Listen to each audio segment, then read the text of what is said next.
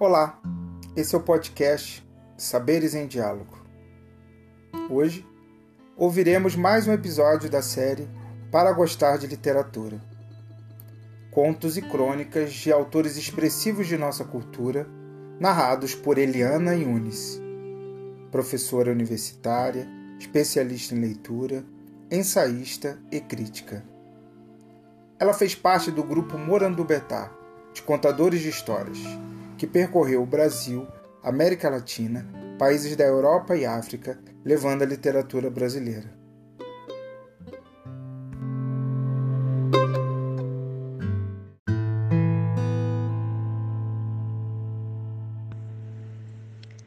O sábio da efilogia, Malbataan. Durante a última excursão que fiz a Marrocos, encontrei um dos tipos mais curiosos que tenho visto na vida.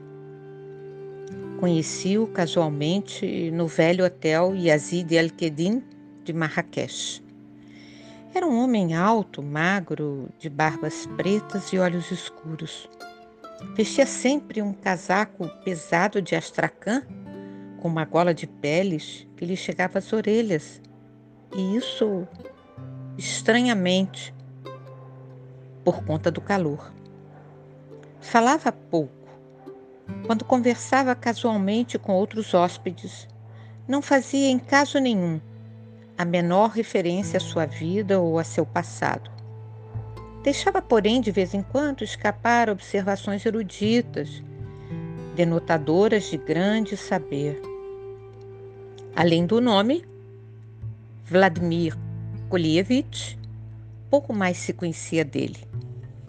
Entre os viajantes que se achavam no Elkedin, constava que o misterioso cavaleiro era um antigo e notável professor da Universidade de Riga, que vivia foragido por ter tomado parte numa revolução contra o governo livre da Letônia. Uma noite, estávamos, como de costume, reunidos na sala de jantar, quando uma jovem escritora russa Sônia Baliachini, que se entretinha com a leitura de um romance, nos perguntou: Sabem onde fica o rio Falgo?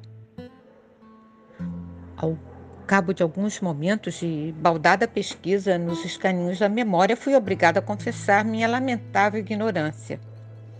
Nunca tinha ouvido falar em semelhante rio, apesar de ter feito um curso completo e distinto na Universidade de Moscou. Com surpresa de todos, o misterioso Vladimir Kolievich, que fumava em silêncio a um canto, veio esclarecer a dúvida. O rio Falgo fica nas proximidades da cidade de Gaia, na Índia. E para os budistas é um rio sagrado, pois foi junto a ele que Buda, fundador dessa grande religião, recebeu a inspiração de Deus. E diante da admiração geral dos hóspedes, aquele cavaleiro habitualmente taciturno e concentrado continuou. É muito curioso o rio Falgo. O seu leito apresenta-se coberto de areia. Parece eternamente seco, árido como um deserto. O viajante que dele se aproxima não vê água, nem houve o menor ruído do líquido. Cavando-se, porém, alguns palmos na areia, encontra-se um lençol de água pura e límpida. E com a simplicidade e clareza peculiares aos grandes sábios, passou a falar de coisas curiosas, não só da Índia, mas de outras partes do mundo. A formosa Sônia afirmou que encontrara referências ao rio Falgo exatamente no livro que estava lendo, uma obra de Otávio Feuillet. Ah, Feuillet, o célebre romancista francês, atalhou ainda o erudito cavaleiro de Astracan. Ah, nasceu em 1821 e morreu em 1890. As suas obras, de um romantismo um pouco exagerado, são notáveis pela finura das observações e pela concisão e brilho de estilo.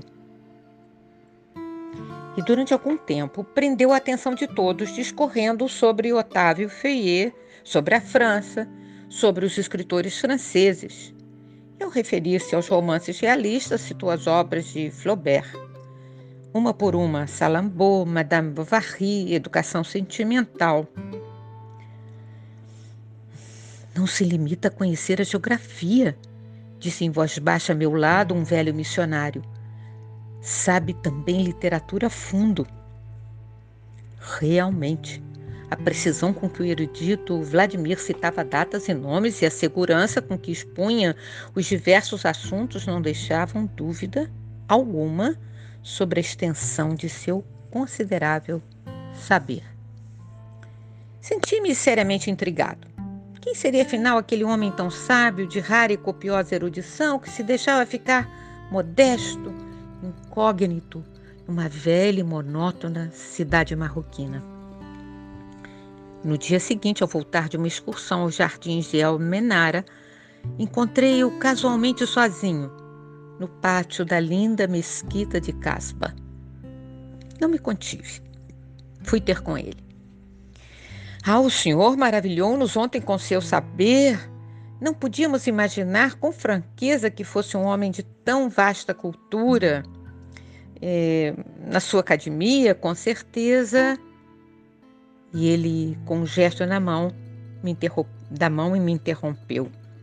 Qual meu amigo? Não me considere um sábio, acadêmico professor. Eu pouco sei, ou melhor, eu nada sei. Não reparou nas palavras que tratei? Falgo, Feuillet, França, Flaubert. Começam todas pela letra F. Eu só sei falar sobre palavras que começam pela letra F. Fiquei mais admirado ainda. E qual seria a razão de tão curiosa extravagância no saber? Perguntei. Eu lhe explico. Sou natural de Petrogrado e vivo no comércio de fumo. Estive, porém, por motivos políticos, durante dez anos em prisões da Sibéria.